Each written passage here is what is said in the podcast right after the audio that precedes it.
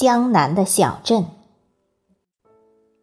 作者：蒲玉君少阳，朗诵：迎秋。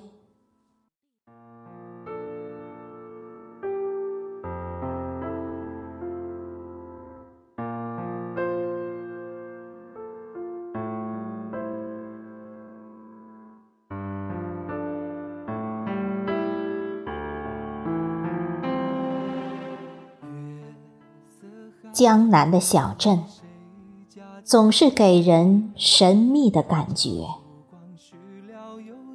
深入脑海的是烟雨朦胧的幻境。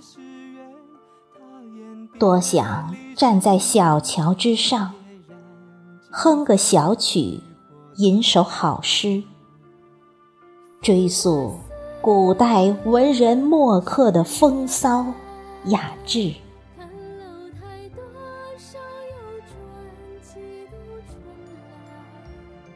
江南的小镇，总有精妙绝伦的器物出现，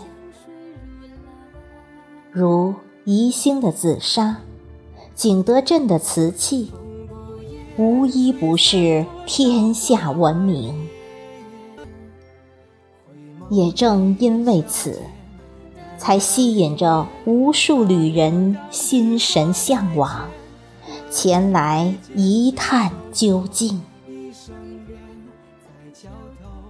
其实，江南的小镇并不喜欢尘世喧嚣，吵闹的环境无法令他静心孕育流传后世的文化。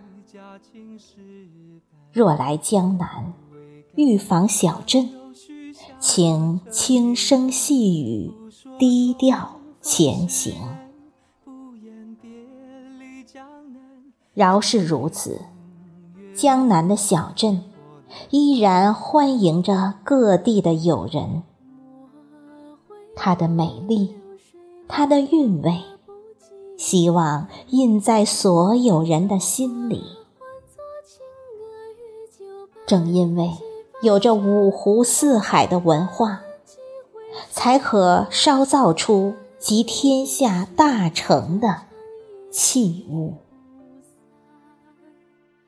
风花色，雪月来，看楼台多少游船，几度春来。太湖荡白帆，天幕湖。江水如蓝。